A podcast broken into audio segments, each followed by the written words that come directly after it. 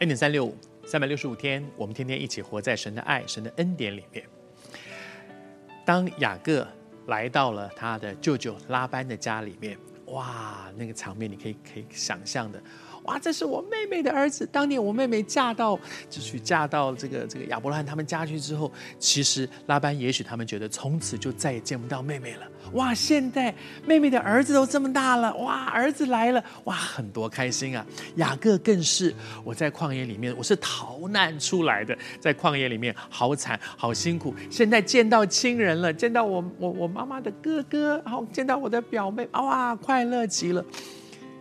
从此以后过着幸福快乐的日子，嗯，不是，才一个月，幸福快乐的日子一个月，一个月之后，他的舅舅，这个当初他觉得，哇，我见到我舅舅了，哇，从此那个苦日子过去了。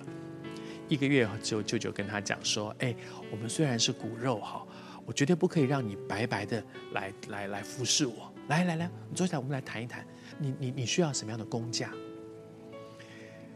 不可以白白的服侍我，或者是你在我家里，虽然我们是骨肉，虽然你是我妹妹的孩子，我是你的舅舅，你是我的外甥，但是你不可以白在这里白吃白喝，你得要做事。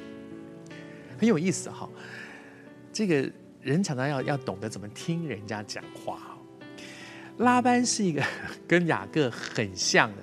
我们华人喜欢讲啊，这个外甥要像舅舅，真的有时候真的很有意思啊。这个诡诈的外甥，真的有一个跟他 有的拼的诡诈的舅舅哈，而且是道高一尺，魔高一丈。这个舅舅讲话，你看他是多么会绕着圈子讲。他说：“我读给你听哈。”他说：“你我虽然是骨肉，我们虽然是骨肉哈，岂可白白的服侍我呢？”其实他到他们家来是做客的，哪有什么服侍我啊？意思就是说，我们虽然是骨肉，但是你不可以在这里白吃白喝，你得要自己去做事，赚你的工钱，然后养活你自己。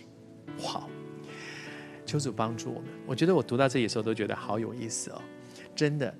雅各，你很诡诈哈、哦，哎，上帝就让你碰到一个跟你有拼的人，然后透过那个人磨你。然后让让你的很多的生命的棱角被磨掉，而另外一方面，我也求神帮助我们。